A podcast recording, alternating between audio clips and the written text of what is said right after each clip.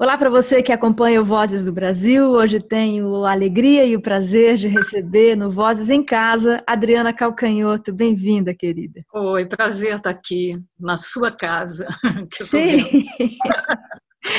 Essa é a nova onda, cada um na sua casa, todo mundo sozinho e junto ao mesmo tempo. Isso, todo mundo sozinho e junto. E Adriana, uma coisa que eu quero começar conversando contigo sobre o Só, que é um, um, uma, uma obra da quarentena, né? É que eu vejo que todo mundo pode ver, é só olhar a ficha técnica. Cada canção foi composta num dia e elas estão dentro do, do trabalho na ordem, né, em que elas foram, é como se fosse mesmo um, um diário, né, um jornal. É, você não, não sei, acho que você não tinha essa intenção inicialmente, mas ele foi, ela foi se formatando assim. Como foi essa história? Quando eu notei que era um disco, é, uma das coisas a pensar seria a ordem. Aí eu pensei, não tem ordem melhor do que a própria ordem, do que a ordem cronológica, porque se tratando de canções que são crônicas, é, e aquilo é um período determinado de tempo e é movido pelos acontecimentos e tudo, pelas notícias e tal,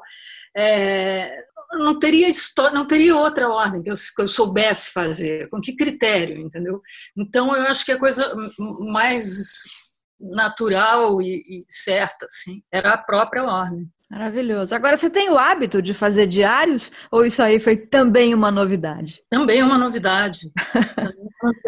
eu, eu, anoto as coisas, eu gosto de anotar é, o que aconteceu, ali uma, o tempo que está a agenda do ano, vamos dizendo, né? o trabalho que tem um pouquinho mais para frente, o que, que passou, não sei o que, eu vou, eu vou deixando umas pistas, mas assim, essa coisa de diário, de sentar para. Não muito, não. E isso aconteceu de uma forma urgente, um sentimento, de, uma sensação de urgência e não de contemplação, de ficar olhando os acontecimentos. Ao contrário, assim, de botar a mão na massa, sabe? Até porque eu acho que é a maneira da gente manter a sanidade, né? Num momento como esse. Mas é que isso a gente também não escolhe. Eu tenho pensado sobre isso, que assim, eu me determinar a uma disciplina de fazer canções, que é o que eu poderia, o que estaria a meu alcance para fazer, né? isso não garante que vão sair canções, muito menos que vão sair canções que eu gravasse. Então, é, eu acho que mesmo a gente tendo uma postura de que é preciso ficar ativo e produtivo, isso, isso está mais ou menos no nosso controle, né? É. Não é tão assim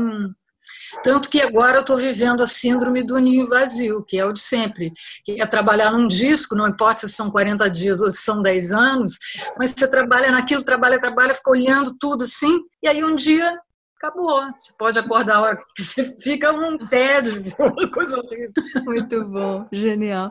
Agora, uma outra coisa que também é novidade nesse, nesse trabalho é que é, eu estava lendo entrevistas outras, né, que eu fiz já com você, ouvindo e tal, e você sempre disse isso muito claramente que você não é autobiográfica, né? Você não, não, todo mundo é um pouco, obviamente, mas, né? Eu acho que pela primeira vez é estritamente, sabe? Parece, me parece que é uma coisa assim, estou vivendo isso, tanto que tem referências ao, ao contemporâneo, não só a quarentena, a questão política no Brasil, né, que são muito específicas desse momento. E acho que é uma diferença dentro da sua obra. Ah, eu acho que sim, acho que eu nunca fiz nada nesse espírito.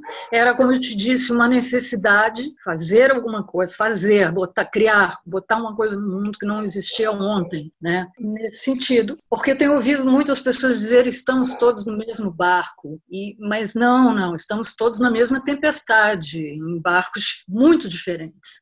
E eu acho que é, é isso que perpassa um pouco a, o sentimento assim, Sim. do álbum.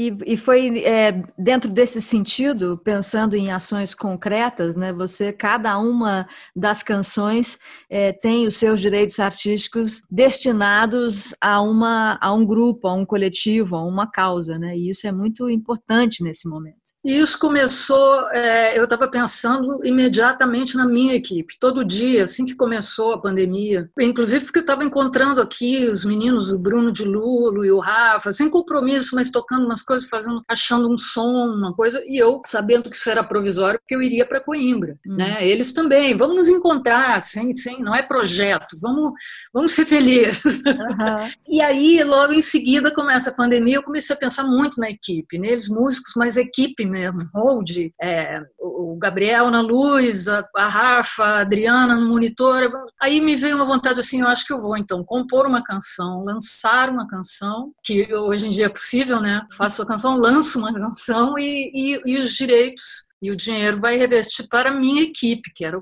que era a coisa que estava me afligindo mais num primeiro momento.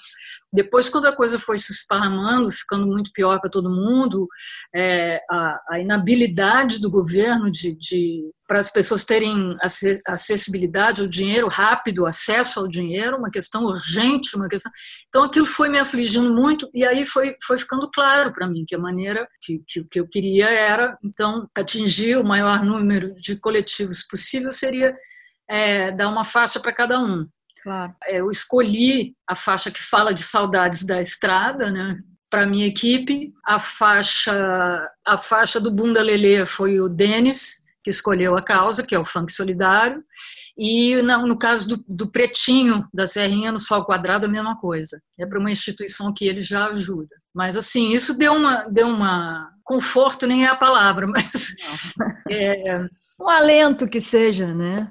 É, enfim, fiz a boa ação do dia, talvez seja isso. E você falou do, do Dennis DJ, Pretinho da Serrinha, é, são colaborações novas, né? E, e o mais interessante para mim, o que eu, eu ouvindo o disco e eu te ouvindo falar, é que essas colaborações se espalharam, né? No momento em que você está aí dentro da sua casa, criando dentro da sua casa, as suas colaborações foram assim para Belém do Pará, é, né? E de repente você faz uma referência às matracas do, do boi do Maranhão, né? O acento de matraca do boi. Então, assim, é, é muito interessante que dentro de casa você tenha se espalhado pelo Brasil ou ido buscar pelo Brasil todo tantas coisas diferentes, né? Achei interessantíssimo isso. Claro que tem Rio de Janeiro aí, mas não é só o Rio. Isso é não, muito bom. Mas mesmo o que tem de Rio não tem presença, não tem encontro. Então eu acho que tem um lado que é isso mesmo. É, já que a gente pode se esparramar, vamos esparramar, né? Vamos, vamos, distribuir. E é engraçado, porque o movimento contrário é o que vinha acontecendo imediatamente antes, que era eu no quartinho pequenininho com Rafa e Bruno tocando assim muito. De repente virou outra coisa. Cada as faixas acho que o Arthur ia mandando para os músicos, então as faixas iam sendo trabalhadas paralelamente. Uhum. Né? Que é uma coisa interessante. Os meninos lá de Belém estavam com a faixa lá, enquanto no Rio ou em São Paulo os outros estavam trabalhando em outra coisa. É legal porque você traz novos sotaques, né? Novos acentos, uma, uma diversidade aí de, de ritmos e de influências e referências também para o trabalho. É, talvez até tenha uma coisa assim é, eu trabalharia com todo mundo que está no disco, mas eu acho que levaria muito mais tempo, até pelo meu temperamento. Poxa, mas eu vou chamar, mas ele não me conhece, de repente ele não curte, de repente ele não quer. E, e o sentido de urgência mesmo era isso: uma faixa para lá, outra aqui. Eu, enquanto eu estou compondo aqui, o Arthur está mixando já lá. E, e, então acho que isso, isso propiciou. Assim. Muito bom. Arthur Nogueira fez algumas é, parcerias, várias, aliás, com Antônio Cícero, que é seu parceiro de longa data. Foi isso que aproximou vocês? É isso que você imagina que seja isso que vocês têm em comum? A gente, é, como fãs de Cícero, é, nós gostamos do Cícero, mas gostar do Cícero não é nada difícil. A não. gente gosta, cada pessoa. Tem gente que gosta de Cícero pelos motivos errados, entendeu? Então, eu acho que tem uma identificação nesse gostar, meu e do Arthur. E o Arthur é leitor de poesia, então é um código assim que você sabe que conversar sobre timbre e volume com um cara que é leitor de poesia é, é interessante, é diferente. É um negócio que já está dado, que cria entre nós uma intimidade que a gente tem realmente, mas não tem assim, não convive, não. A gente se fala uma vez de dois em dois anos, uma coisa assim. mas eu, eu espio ele, vejo o jeito que ele leva as coisas, que ele pensa as coisas a, a, coisa dele com acabamento. Sim, essa coisa que você fala do rigor sempre, né? Que é o, o cuidado com o que você está fazendo, com o que você vai apresentar ao final das contas, né? É, essas, é, essas partes assim que são já não é a graça de estar tá compondo, de estar tá construindo, mas é uma graça do polimento e o polimento é sempre tirar coisa, tirar, tirar E, e, nesse sentido, foi tudo. É, falei com o Arthur assim por videoconferência duas vezes, três vezes, jamais para o final, e jamais nessa fase de dizer, então vamos, então corta, então tira esse refrão, então tira esse não sei o quê. E, a, e o movimento dele também sempre era de cortar. Ele não tem muito é, esse apego às ideias, ai, mas eu gostava tanto dessa guitarra. Não, vamos lá Ótimo. É, é, a, gente, a gente é próximo nisso. Combinou. Acho. Não é tão fácil. É. Adriana, tem uma canção que eu acho, é, acho que é, é a segunda do disco, que dá nome ao disco, né, aliás, e que é, você contou que ela foi feita a partir de um exercício que tem na internet, que é um, são os tracks que você ouve e vai versando em cima, né? Que você inclusive levou isso para sua aula em Lisboa, ou em Lisboa, não, em Coimbra, ou vai levar, ou tá. É...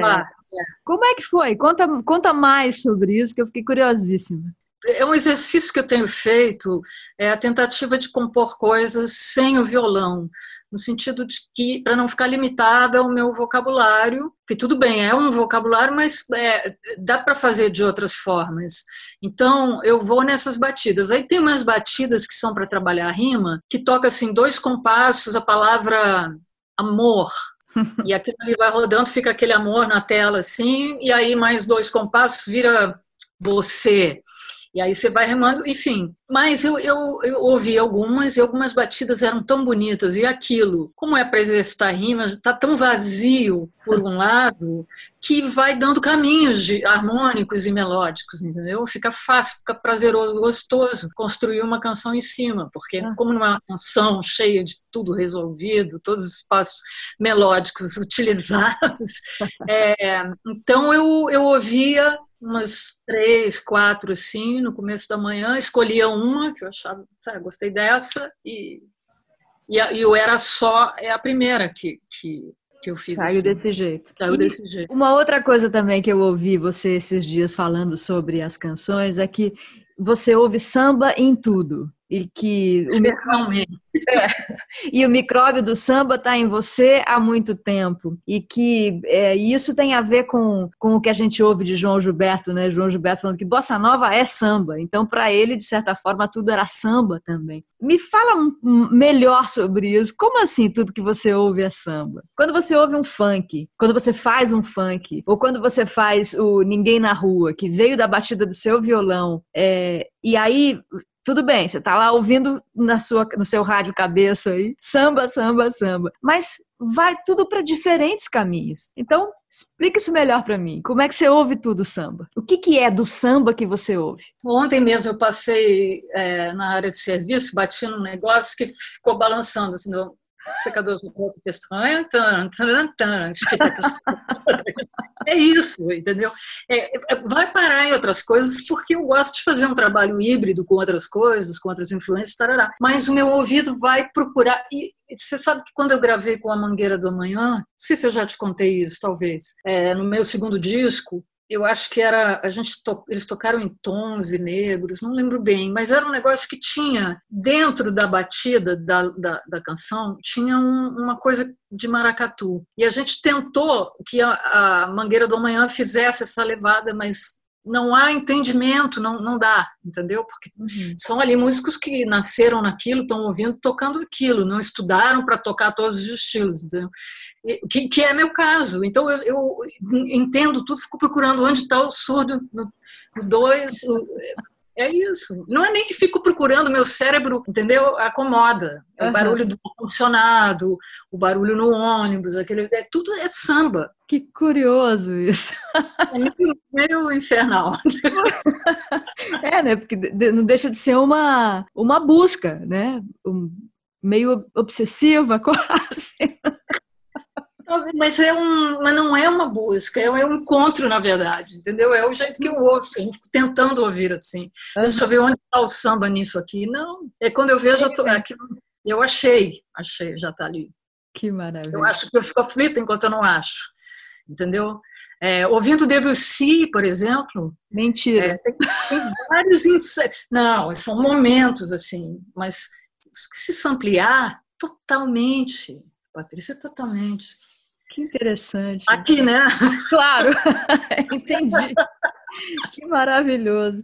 Muito o João Gilberto falar que Bossa Nova, quando perguntava, ele nunca respondia nada, mas enfim, Bossa Nova, afinal, é ou não é samba?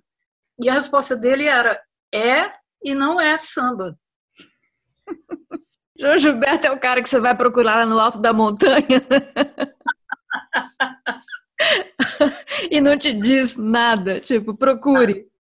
Maravilhoso. Muito bom.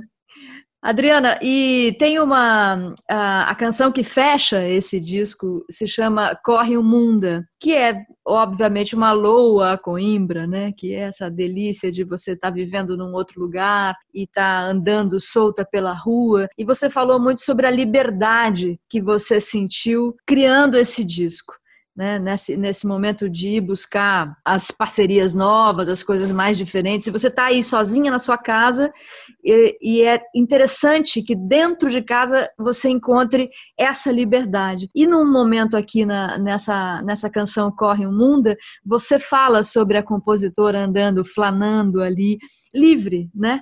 Imagino eu, me, me passa essa impressão ao menos. Então, vamos falar sobre esse conceito tão amplo, tão, tão querido que é a liberdade, né? Nesse momento, a liberdade que você teve para criar esse disco, a liberdade que você sente dentro de casa nesse momento tão maluco do planeta. Às vezes eu fico pensando assim, se eu quisesse agora embarcar para os Estados Unidos, eu não poderia, não porque tem uma pandemia, por outras coisas. Aí eu começo um pouco a pensar a que nível de, a que nível de liberdade estamos expostos. Mas é, eu acho que não, não, não pode tirar isso do, da frente enquanto meta. É, é, é, muito interessante isso que eu pensava sempre que pensava e dizia as conquistas são conquistas, as conquistas estão conquistadas, mas não, a gente tem que manter a vigilância. Esqueci essa parte, está conquistado, mas se você se distrai é, não pode, que, que é, é, é o Hamlet, né? É, o importante é estar preparado, é a, a prontidão, né?